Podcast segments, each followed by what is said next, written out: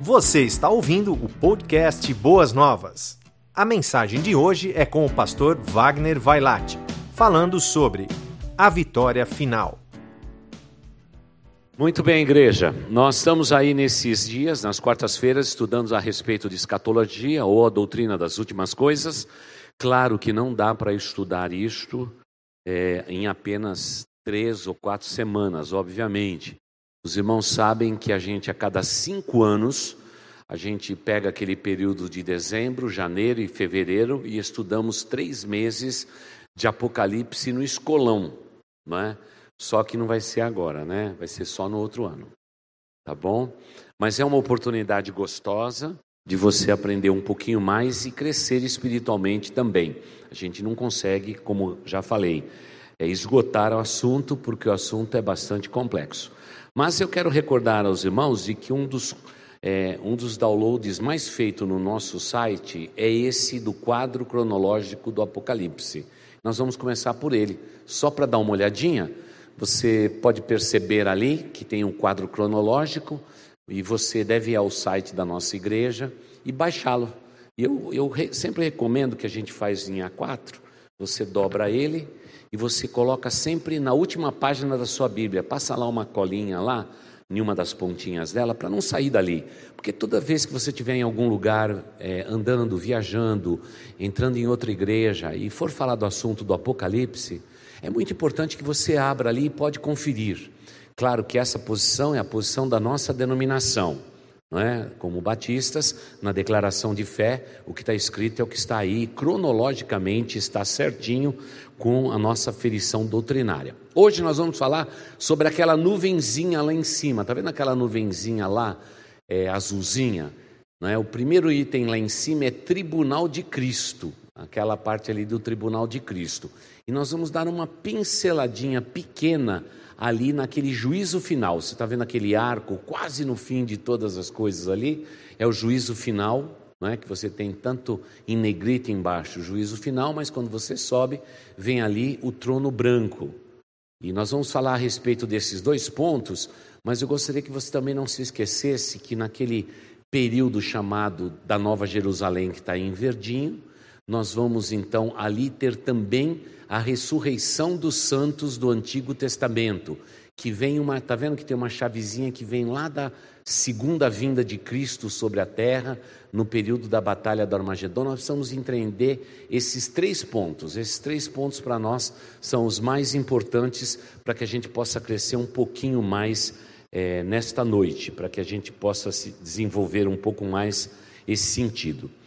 Todos dizem que entender o Apocalipse é algo realmente enigmático, difícil. Não.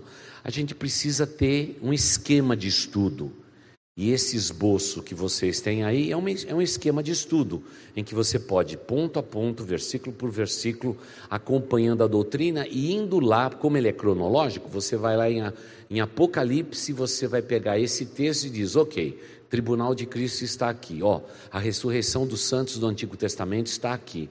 Você deve sublinhar e anotar isso tudo, porque isso faz concordar com aquele esboçozinho que você leva no final da sua Bíblia. E hoje, essa doutrina é uma das mais estudadas no mundo, principalmente o Apocalipse. Por isso que palavras como final, apocalíptico e coisa parecida é muito comum nos nossos dias. Hoje volta-se a fazer canções falando a respeito dos últimos dias. E a igreja passou basicamente cento e poucos anos sem cantar muito céu, mas agora volta a cantar o céu. Mas vamos começar pelo tribunal de Cristo. Se você puder abrir a sua Bíblia, em 1 Coríntios capítulo 3, 1 Coríntios, primeira carta de Paulo aos Coríntios, capítulo 3, os versículos de 11 a 15. 1 Coríntios, capítulo 3, os versículos de 11 até 15. Então nós vamos ler, eu vou ler na versão que eu tenho aqui no estudo que eu já fiz anos atrás, não é? Para que a gente possa acompanhar. 1 Coríntios 3, versículos de 11 a 15. Olha o que o apóstolo Paulo fala a respeito do tribunal de Cristo. Ele diz assim: Porque ninguém pode pôr outro fundamento além do qual já está posto, o qual é Jesus Cristo. E se alguém sobre este fundamento formar um edifício de ouro, prata, pedras preciosas, madeira, feno, palha, a obra de cada um se manifestará. Na verdade, o dia a declarará, porque pelo fogo será descoberta, e o fogo provará qual seja a obra de cada um. Se a obra de que alguém edificou nesta parte permanecer, esse receberá galardão. Se a obra de alguém se queimar, sofrerá detrimento, mas o tal será salvo, todavia, como pelo fogo.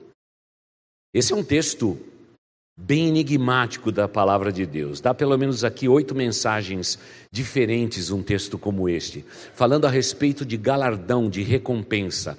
Isto é tribunal de Cristo. Quando acontece isso, irmãos, é simples entender. A igreja está vivendo sobre a face da terra e aí vem o arrebatamento. Num abrir e fechar de olhos seremos arrebatados. O que vai ficar, se eu fosse arrebatado agora, ficaria minhas roupas, ficaria esse microfone caído no chão e eu subiria. Naquele momento, no abrir e fechar de olhos, eu receberia um corpo de glória, semelhante ao corpo de Cristo Jesus na sua ressurreição, e receberia a mente de Cristo. Por isso, sempre ensinamos. Não fica fazendo aquelas perguntinhas humanas, dizendo: quando eu chegar no céu, pastor, eu vou perguntar para Paulo qual era o espinho na carne. Né? Vou chegar no céu e vou perguntar se Pedro negou três vezes Jesus porque Jesus curou a sogra dele. Irmãos, não, não tenho que perguntar, porque nós vamos ter um corpo de glória e a mente de Cristo. Você não vai ficar assombrado por ver Paulo passando perto de você. Você não vai ficar assombrado por ver alguém passando por você, porque você tem um corpo de glória e a mente de Cristo. Está tudo respondido. Não existe diferença entre pessoas nos céus. E o que nos iguala é ter um corpo de glória e a mente de Cristo. Dito isto, nós, Jesus Cristo não pisa na terra, nós vamos encontrar com Jesus nos ares. É um ponto celeste. E naquele mesmo instante, no abrir e fechar de olhos, nós seremos arrebatados de onde estivermos. Todos aqueles que creem em Cristo Jesus. Mas nós não precederemos os que morreram em Cristo Jesus. Eles ressuscitarão primeiro. E depois nós, os que estivermos vivos, nos encontraremos com Jesus nos ares e estaremos para sempre com o Senhor. Ponto, acabou. Então veja só: quem já se encontrou com Jesus nos ares, vai passar pelo tribunal de Cristo, mas não para condenação, porque já está salvo. E qual é o penhor? O penhor é um corpo de glória e a mente de Cristo. Ponto. Não tem, não tem dificuldade. Mas por que então Deus precisa ter um tribunal? Por que ele tem que fazer esse tribunal, conforme o apóstolo Paulo nos diz no capítulo 3 de 1 Coríntios? É porque a justiça de Deus precisa ser satisfeita. Porque aqui na terra, cada um de nós, através dos nossos dons e talentos, demos a nossa contribuição para o reino de Deus. Isto é levado em conta no tribunal de Cristo. E lá seremos agalardoados. E a palavra galardão significa também recompensa. E tem, tem crentes que vivem na igreja e não faz nada para Deus. Tem quem trabalha o tempo todo para Deus. Tem gente que trabalha o tempo todo para Deus, mas é por ocupação. Não tem o coração, não tem a alma naquilo. Quem é que julga isso? Só aquele que retamente pode julgar as intenções do coração e os pensamentos humanos. Quem será o juiz? O nosso Deus Todo-Poderoso, através da pessoa de Jesus Cristo. Ele é o galardoador. Tanto é que o apóstolo Paulo diz que é Jesus Cristo. Não é? Por isso que o fundamento de Cristo na vida de uma pessoa é mais importante do que tudo. Então eu preciso começar perguntando para você, qual que é o fundamento qual que é a fundação? Qual que é a rocha na qual você edificou sua vida espiritual? É Jesus Cristo? Há realmente boas religiões hoje no mundo, mas o fundamento não é a pessoa de Cristo Jesus. Quer ver um exemplo? Adventistas. Para eles, o fundamento não é Cristo. Uma boa, uma boa denominação. Faz um trabalho gigantesco. Mas tem um problema muito sério. Na doutrina de Ellen White, o fundamento não é Cristo. Cristo é esperança. É a esperança daquele que virá um dia para buscar a sua igreja. Mas o fundamento é a obediência dos preceitos estabelecidos por aquela igreja, por aquela denominação. Você pode pegar o budismo, o islamismo, você vai descobrir que a base não é Jesus Cristo. Não é Jesus Cristo. Por isso o apóstolo Paulo diz: se alguém lançar um outro fundamento que não seja Cristo, infelizmente no dia do tribunal de Cristo haverá decepção.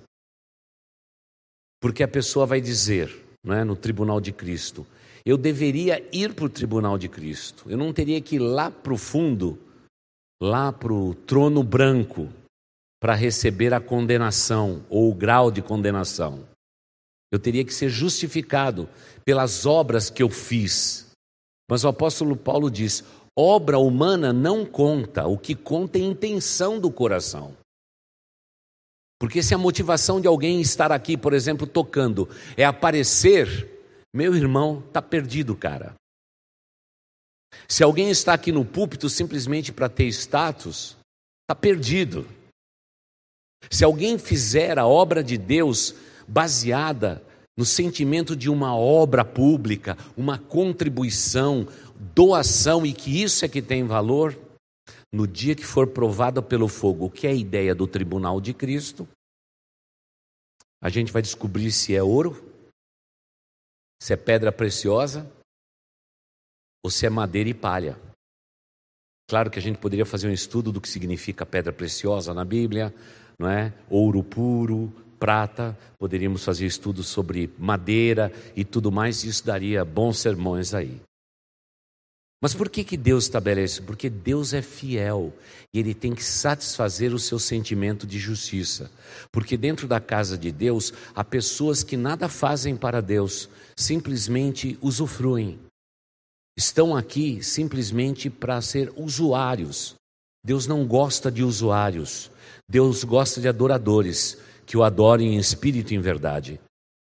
Muitas vezes nós podemos achar que alguém, pela sua aparência, vai ser uma pessoa extremamente agalardoada, e quando chegar no céu haverá uma grande decepção, porque a nossa, a nossa vida humana, desde o dia da nossa conversão, será contada diante dos olhos de Deus.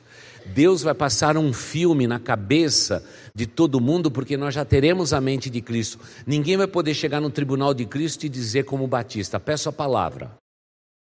Eu acho que tem alguma coisa errada com o meu galardão. Não vai dar.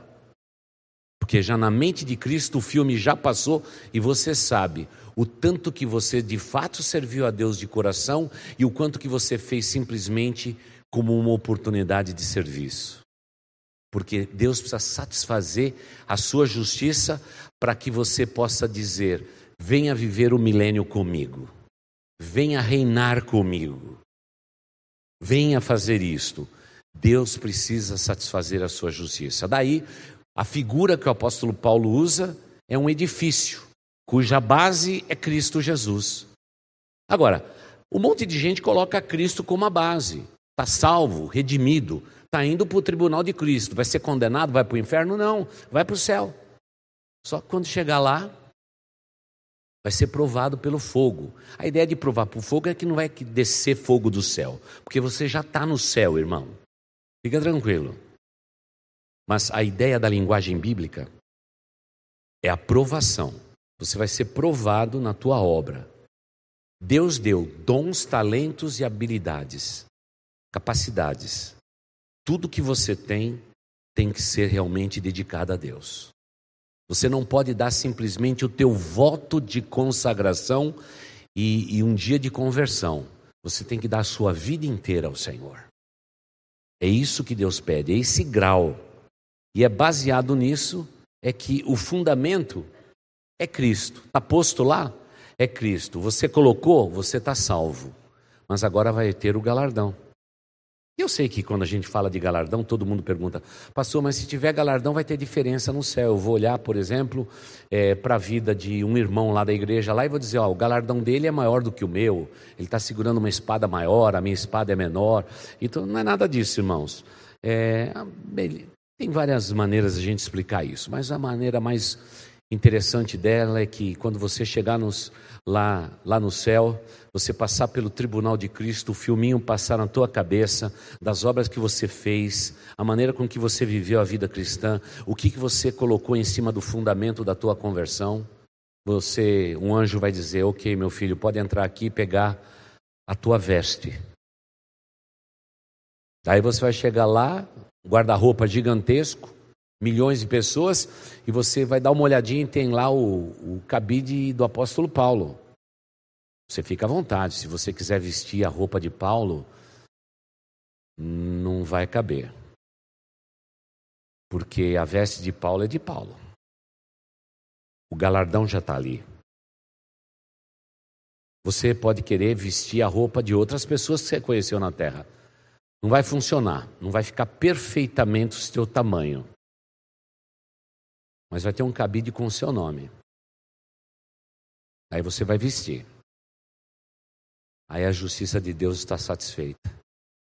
Porque você está recebendo as vestes que é justa para você, mediante aquilo que você fez sobre a face da terra, edificando sobre o fundamento que é Cristo Jesus. Se você colocou palha, não vai dar em nada. Se você colocou madeira, até que é um pouco sólido e faz fumaça. Mas se você colocou pedras preciosas, almas salvas, vida consagrada no altar, aí o seu galardão vai ser perfeito. Pode ter certeza que nos céus tem uma veste com o seu número e a justiça de Deus está satisfeita. Tribunal de Cristo. Tanto é que o que mais inflama o coração de Paulo naquela questão é que a igreja mais forte, mais cheia de donos, mais cheia de dons, talentos e habilidades era de Coríntios. Tinha de tudo naquela igreja, tinha até crente. E o apóstolo Paulo tentando moderar o coração deles, ele não começa com outro assunto a não ser o tribunal de Cristo, porque o próprio apóstolo Paulo entendia o seguinte: quem sou eu para julgar quem quer que seja nessa igreja? Eu não tenho esse poder. Mas haverá um dia juízo, onde a justiça de Deus será satisfeita. E ele não está falando de incrédulos, ele está falando de salvos. É por isso que tudo que diz a respeito à minha vida e à sua vida tem que ser realmente compromisso assumido. Uma das coisas que eu que mais entristece meu coração é ver bons cristãos fazendo a obra do Senhor relaxadamente. A obra de Deus tem sido feita, mas muito relaxada. Você conhece um crente que faz tudo de última hora? Você conhece um crente que chega sempre em cima da hora? Um crente que chega na igreja quando tudo já começou? Ou um crente que jamais entra nesse santuário para ouvir a palavra de Deus, ele só está cumprindo escalas nos corredores da igreja? Pois é, eu não posso doutriná-los, eu não posso obrigá-los, mas um dia o justo juiz vai se levantar e o filminho vai passar. Sabe o que vai passar? Os nossos atrasos, as divagações da nossa vida, o tempo de a gente estar aqui para ouvir a palavra de Deus, a gente estava dentro de uma sala, se preparando para o próximo evento, porque a gente faz a obra do Senhor relaxadamente, a gente faz de qualquer jeito, sem planejamento. Deus está vendo isto. Deus está vendo isto. Porque isso é importante, porque Ele permitiu que eu e você, sobre a base sólida que é Jesus Cristo, pudéssemos edificar a nossa vida. Crentes que não leem a Bíblia, não oram, mas têm cargo na igreja. É verdade. Você acha que Deus simplesmente vai deixar passar em branco, que o nosso Deus é assim? Irmãos, se Ele diz lá que vai ter a ressurreição dos santos do Antigo Testamento, nós vamos ser arrebatados antes dos profetas, antes de Abraão, antes de todo mundo. O tribunal de Cristo é para nós, não é para os santos do Antigo Testamento. Obviamente, tudo acontece no tempo fora do tempo humano, não é? No tempo de Deus, onde mil anos é como um dia e um dia como mil anos. Mas Deus faz questão de fragmentar tudo isso para dizer o seguinte: quem realmente recebeu a nova aliança através de Cristo, ressuscita primeiro. Quem morreu em Cristo primeiro, logo depois quem estiver vivo. E a gente vai passar pelo tribunal de Cristo e depois vem um outro padrão de julgamento, onde Deus vai satisfazer a sua justiça. Aí vem a ressurreição dos santos do Antigo Testamento para estar junto conosco. Esse é o zelo de Deus. Esse é o zelo de Deus. Mas hoje vivemos de improvisos. Hoje nós vivemos de qualquer jeito. A gente dá o resto para Deus, achando que isso é suficiente. E nos esquecemos que haverá um tribunal, onde nós receberemos o nosso galardão, porque Deus precisa satisfazer a justiça do coração dele. E eu falo como pastor. Tem muita gente está comigo aqui há muito tempo e até hoje não consegui pastoreá-los. Porque eles estão sempre nos corredores, sempre em atividade, nunca querendo pastoreio, mas sempre querendo pastorear. Haverá um juízo. Haverá um juízo. Muitas vezes as pessoas dizem, pastor, precisa pegar esse pessoal e levar para o para o conselho de ética e disciplina. Fica tranquilo. Haverá um conselho de ética e disciplina perfeito para eles. Já viu o maledicente? Maledicente é um negócio chato, né? Todo mundo diz assim: pastor tem que cortar a língua do maledicente. Batom de maledicente é durepox. Fica tranquilo. Haverá o justo juiz que conta todas as nossas palavras. E é por isso que muitos chegarão no céu, sim, mas chamuscado pelo fogo, como que se tivesse sido salvo aos 47 minutos, aos 52 minutos do segundo tempo, porque não acordaram para a realidade de uma vida com Deus e a intensidade com que nós temos que viver a nossa vida com seriedade na presença de Deus. Já viu pessoas que dizem assim: eu vou aproveitar minha juventude, quando eu for bem velho, eu vou dedicar minha vida ao Senhor. Não faça isso. Você vai andar de mini saia no céu. Vai ser curtinho o teu galardão. Não, todo mundo vai ser igual lá no céu, está tudo certo. Mas haverá tribunal. Você vai receber um galardão. Agora, por que Deus faz isto? Porque Ele é justo. Ele é justo. Da mesma forma que Ele cuida de nós com toda a justiça, Ele exige que nós sejamos justos com Ele. É muito fácil comprar um adesivo e dizer assim: Deus é fiel. Agora, o adesivo que eu não quero pôr no meu carro é aquele. É aquele. Você é fiel a Deus? Esse a gente não coloca. Nós nos orgulhamos em saber que Deus é fiel conosco. Mas você é fiel a Deus? E quantos de nós somos infiéis? Estamos dentro de uma igreja por décadas e continuamos infiéis. É o nosso estilo de vida. Por isso que haverá julgamento tribunal de Cristo. Então vamos lá pegar o esboço de novo. Vamos lá pegar o esboço de novo. Vamos dar uma olhadinha. Eu vou olhar para esse lado aqui, você pode olhar para o outro lado também. Então veja só: a igreja de Jesus Cristo é arrebatada. O mundo vai experimentar sete anos de grande tribulação, mas instantaneamente nós temos lá em cima tribunal de Cristo e ponto dois. O que, que é? Bodas do Cordeiro. Quando você for agalardoado e pegar a tua roupa, Deus vai dizer: pode sentar na mesa, filha. Pode sentar na mesa, filha. Porque lá na terra vocês celebraram daquela ceia temporária. Aqui nos céus vocês já chegam com recepção. Vocês já vão chegar comendo. Por isso que é bom ter Jesus no coração. É salvação e comida no prato, é uma bênção. Todo mundo diz que crente come muito, né? Crente muito, claro que come muito.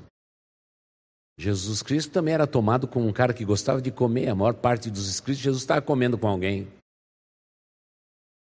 Vai ter comida no céu. E você que gosta de comer, fica tranquilo. Vai ter. A discussão é se vai ter pão de queijo ou não, mas isso aí é outro assunto. Mas Deus já nos recebe, nos agalardoa e diz: Filho, filha, pode se sentar na mesa.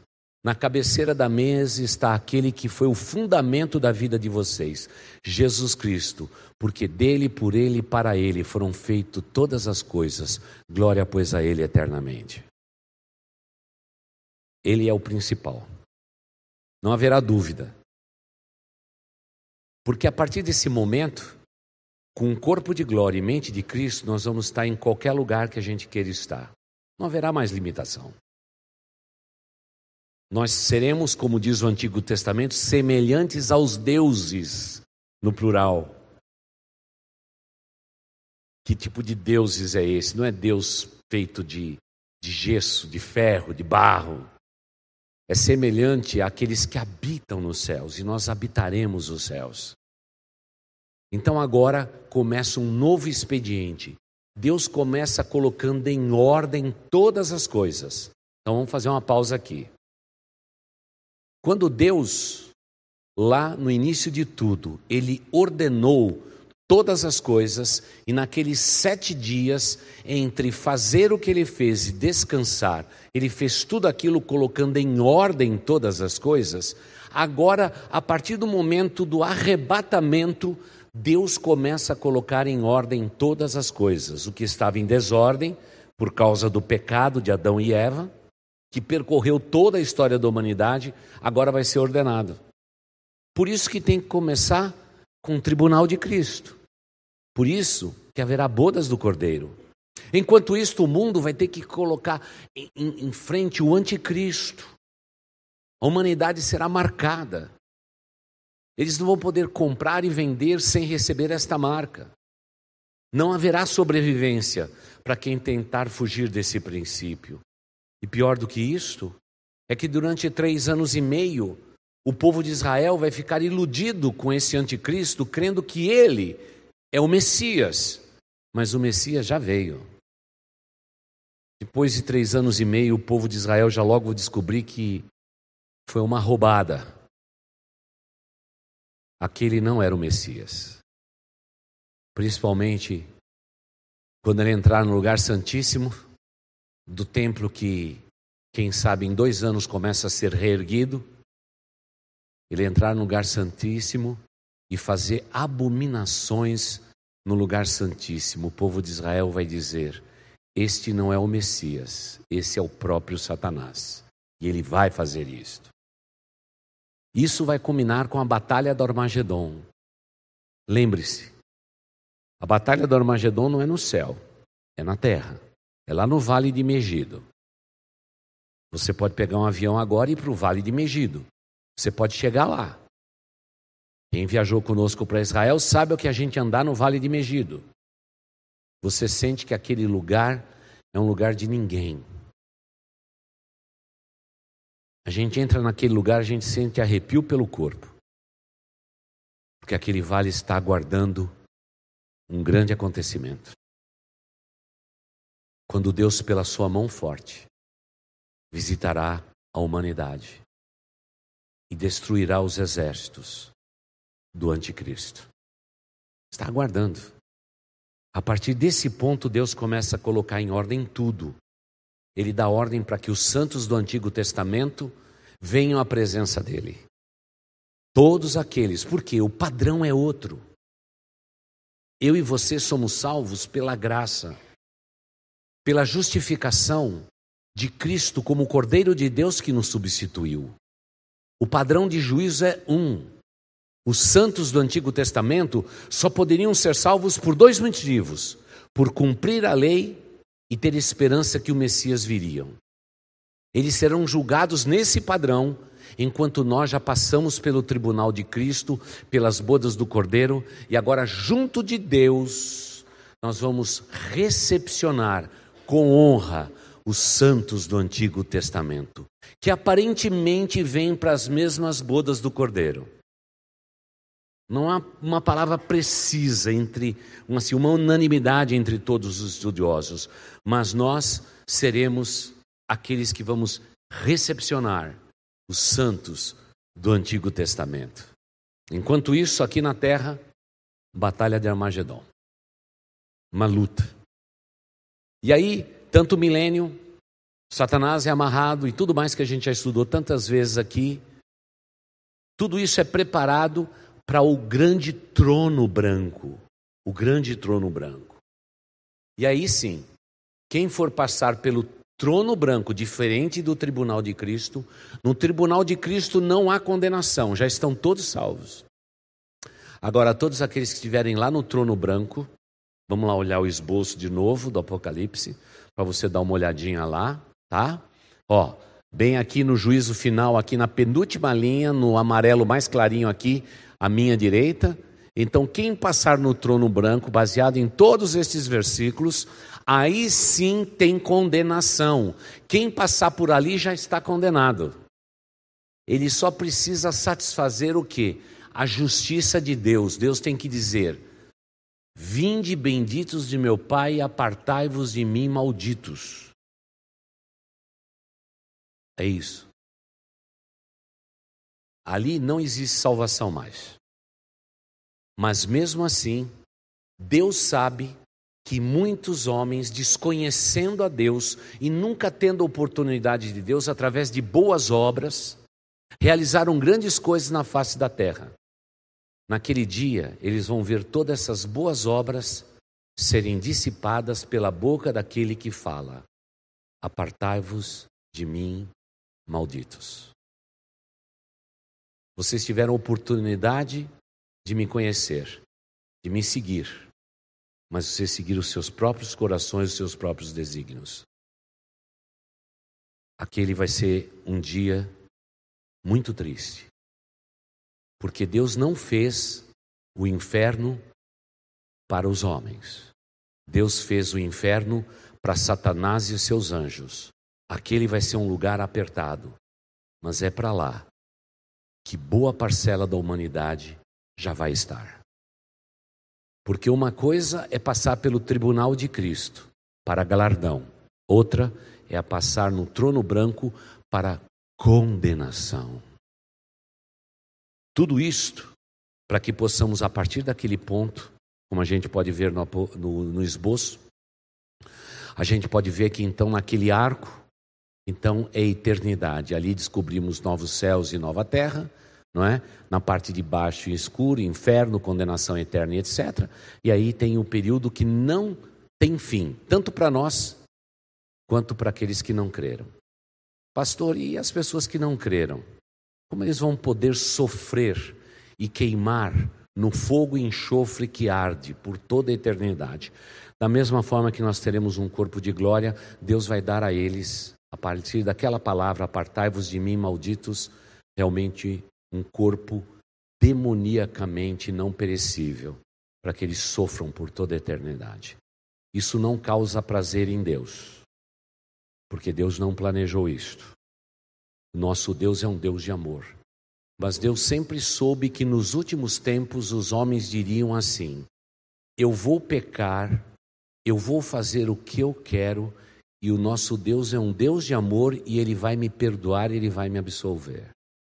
É isto que mais avilta o coração de Deus, porque ele deixou as leis, ele deixou seus mandamentos, ele enviou o seu próprio filho, ele deu chances milenares para que o homem se arrependa dos seus pecados e busque a Deus. Mas nos últimos tempos, os homens serão amantes de si mesmos, adorando muito mais a si mesmo do que aquele que vive para sempre. Então haverá juízo, haverá juízo.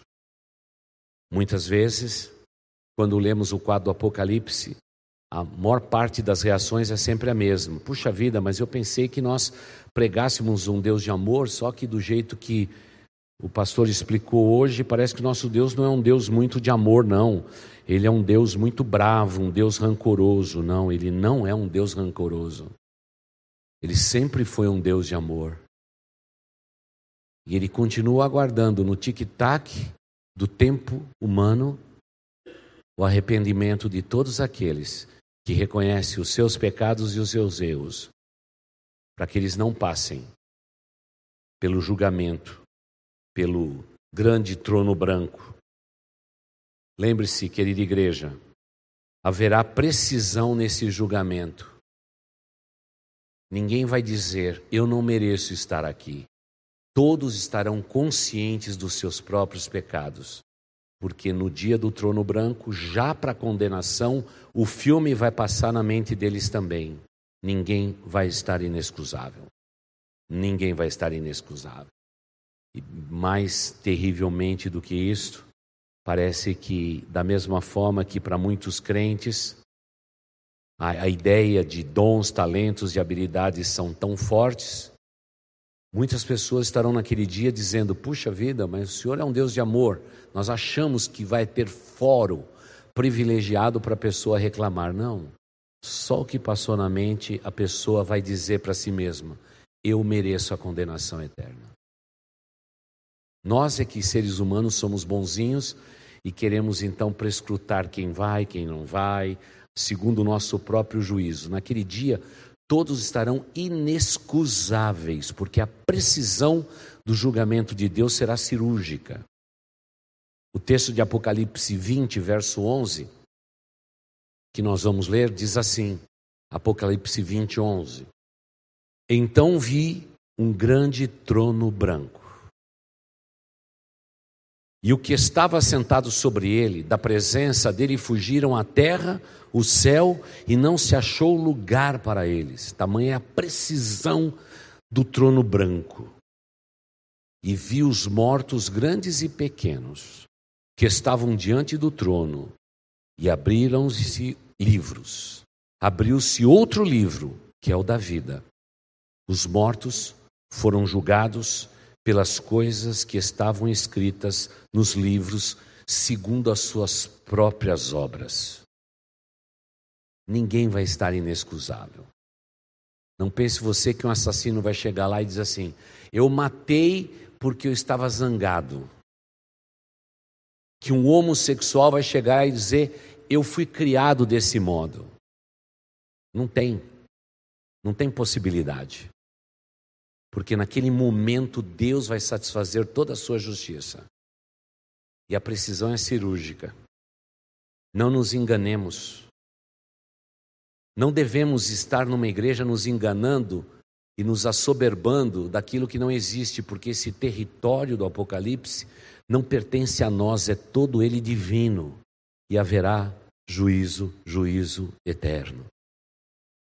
Eu gosto muito de um texto de Jó, capítulo 34, verso 11, que diz assim: Segundo a obra do homem, ele lhe paga, e faz a cada um segundo o seu próprio caminho de escolha escolhas. O homem é fruto das suas escolhas. Jó 34, 11. Jeremias, tempos mais tarde, vai dizer: Os teus olhos estão abertos sobre todos os caminhos dos filhos dos homens, para dar a cada um segundo os seus caminhos, as suas escolhas e os frutos das suas ações. Jeremias está dizendo que Deus deu os seus mandamentos, o homem deve obedecê-los. Um pouco mais adiante no Novo Testamento, Hebreus 4,13 vai nos dizer: sabendo que nada há que se esconda da presença de Deus, porque Ele é perfeito juiz. Ou seja, o grande trono branco, quando estabelecido como nos diz as Escrituras Sagradas, trará a lume a medida da ira de Deus quanto à desobediência. Por isso, Romanos 2,5 é perfeito. Mas segundo a tua dureza e o teu coração impenitente, entesouras ira para ti mesmo, no dia da ira e da manifestação do juízo de Deus.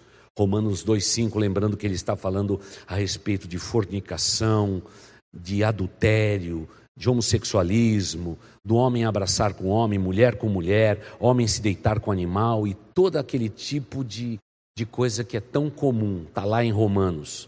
Haverá juízo para isso. E, e é claro que a palavra do Salmo 53, 3, ela é perfeita, dizendo que, que uma vez que somos gerados de novo, temos que entender que não há na terra nenhum que faça o bem, que concorda com os textos de Romanos dizendo que todos nós somos pecadores. A grande verdade é que o nosso coração clama por uma justiça segundo o nosso próprio entendimento. Mas essa justiça não será feita por homem, essa justiça será feita pelo próprio Deus. No tribunal de Cristo, é Cristo quem julga no trono branco, é do próprio Deus que criou todas as coisas, é que vem a palavra de juízo para aqueles que realmente o desobedecem. Apocalipse nunca será um livro fácil. Ele vai ser sempre pouco lido. Porque se tem um livro que é contra a gente, é o livro de Apocalipse. Ele é todo a favor da gente, mas quando a gente lê em suas taças, em suas pragas, a figura do anticristo e o trono branco, parece que tudo é contra a gente. Talvez Deus tenha colocado o Apocalipse onde ele está, no final de toda a realização humana da sua revelação. Ele colocou exatamente ali para que possamos resguardar como um alerta para a nossa vida. Que tipo de pessoa eu sou? Que tipo de evangelho eu creio? Qual é o Deus que eu escolhi seguir? Qual é o fundamento da minha vida? Qual será o meu futuro? Isso tem que nos trazer a consciência, a gente ter certeza da vida eterna por Cristo Jesus. Porque boa parcela das pessoas que lotam nossas igrejas no mundo hoje não tem certeza da vida eterna por Cristo Jesus. Não foram selados com o Espírito Santo da promessa. Estão vivendo num ambiente saudável, porém ainda estão perdidos. As nações mais evangelizadas do mundo são aquelas que nós estamos precisando agora pregar o evangelho para eles. Porque nessas nações que evangelizaram o mundo, todo mundo se considera filho de Deus. Filho de Deus é aquele que reconhece seus pecados, que realmente luta contra a sua carne, que está sempre lutando contra ele mesmo, contra ela mesma, não procurando fazer o que a inclinação da minha carne deseja mas a cada dia mais sendo uma pessoa espiritual e que busque a Deus em espírito e em verdade. O juízo haverá. O juízo haverá. Não temos como escapar. E a história começa a se afunilar. Ela começou larga, onde que até mesmo as nações que nem criam em Deus, obedecendo os princípios de Deus, poderiam ser salvos. Porque há muitas pessoas no mundo que até hoje continuam obedecendo os princípios do Antigo Testamento. Mas um dia veio aquele que é o redentor do mundo, Jesus Cristo, o Salvador. Que olhar para ele não será confundido. Ele é a rocha dos séculos. É na face de Cristo é que a gente vê o amor de Deus. E é para Cristo que nós temos que correr. Porque a obra da carne é carne, mas a obra do espírito é espírito. Não cabe a nós, seres humanos, dizer qual a intensidade do juízo de Deus, e nem avaliarmos qual será o amor de Deus ou a extensão dele para colocar para dentro do céu mais pessoas do que a gente imagina. Isso é inegociável. Mas repito, a precisão cirúrgica do trono branco é inacreditável. Porque a respeito do trono branco não existe fala, não existe argumento. Deus diz: Vinde benditos e apartai-vos de mim, maldito. Ponto final. A partir de agora é vida eterna. Não há reclames, não há protesto, não há greve, não há parada obrigatória, porque todos os homens estarão conscientes daquilo que eles fizeram e das escolhas que eles tomaram, se afastando da rocha dos séculos, do fundamento mais precioso que é Cristo Jesus.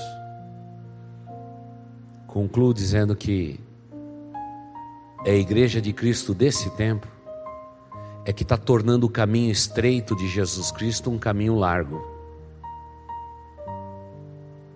É a igreja desses dias, a semelhança das sete igrejas do Apocalipse que vocês bem viram. É aquela igreja que é liberal, que está dizendo: Deus está chamando todo mundo, venham. Claro que Deus chama todo mundo, não para as pessoas ficarem como eles estão, mas serem transformadas.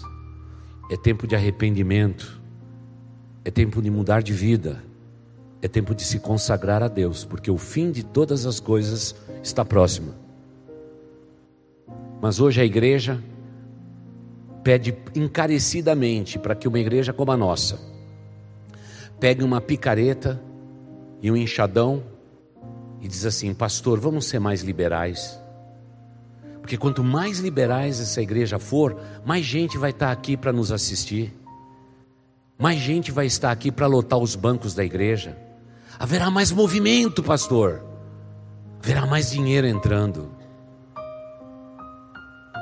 Talvez esse seja o ópio, o engano da igreja dos nossos dias. Irmãos, o caminho continua estreito, a porta continua apertada, que nos leva à salvação. Caminho largo é que leva o homem à destruição do inferno.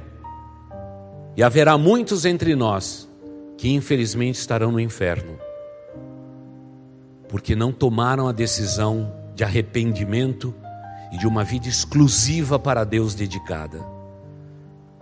Viveram com um pé no mundo, outro pé na igreja, e dizendo: Eu posso servir a dois senhores.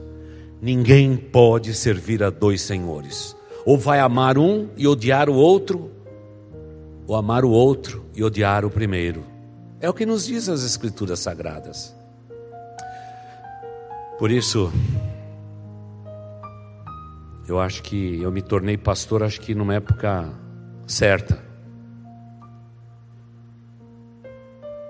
Numa época de rigidez, de firmeza. Para a gente ser crente, quando eu me converti, você era perseguido por causa da sua fé. Você não tinha direito de sentar como um não católico, por exemplo, nos primeiros bancos, você sentava nos últimos. Eu me lembro desse tempo. Quantas vezes pregando o Evangelho, as pessoas blasfemavam, nos chamavam de loucos. Loucos serão aqueles que estarão no trono branco e ouvirão da parte de Deus sem poder dizer qualquer coisa porque eles sabem que aquele que está no trono branco é justo.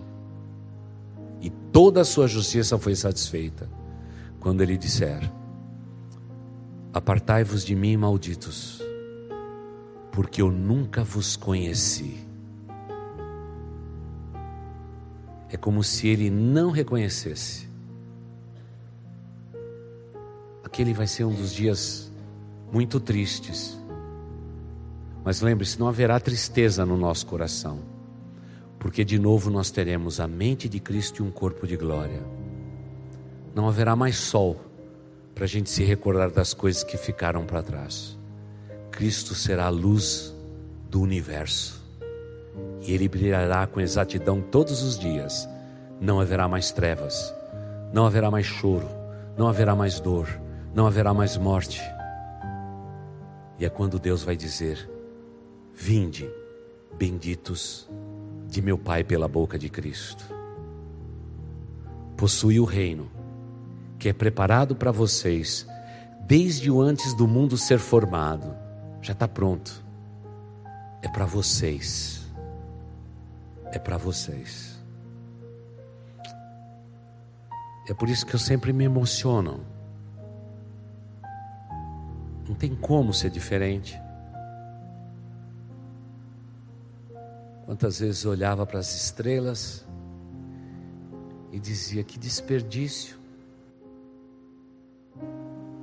Milhões de corpos luminosos, galáxias incríveis. Mas eu não posso estar lá.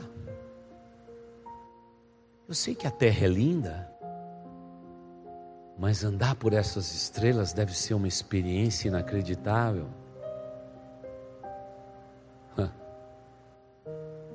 Como fui tolo. Desde antes da fundação do mundo, Deus já tinha dito: Wagner, eu vou andar com vocês, com vocês pela estrela. O universo vai ser nosso.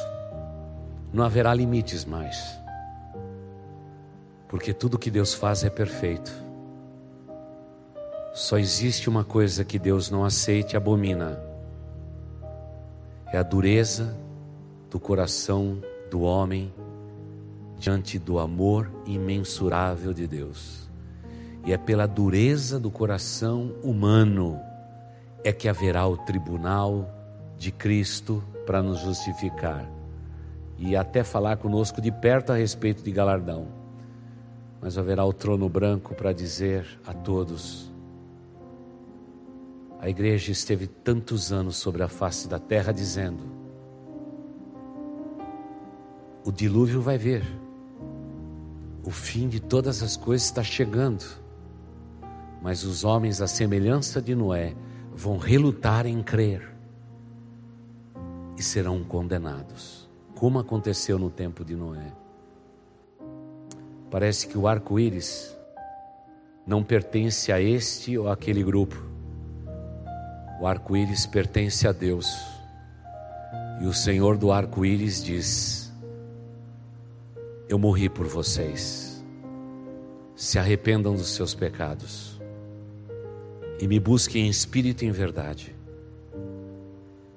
para que vocês possam estar no tribunal de Cristo, sentar-se às bodas do Cordeiro, e aí eu vou dizer para vocês: vocês são meus para sempre. Você ouviu o podcast Boas Novas? Não se esqueça de seguir o nosso podcast para mais mensagens inspiradoras. Que Deus te abençoe.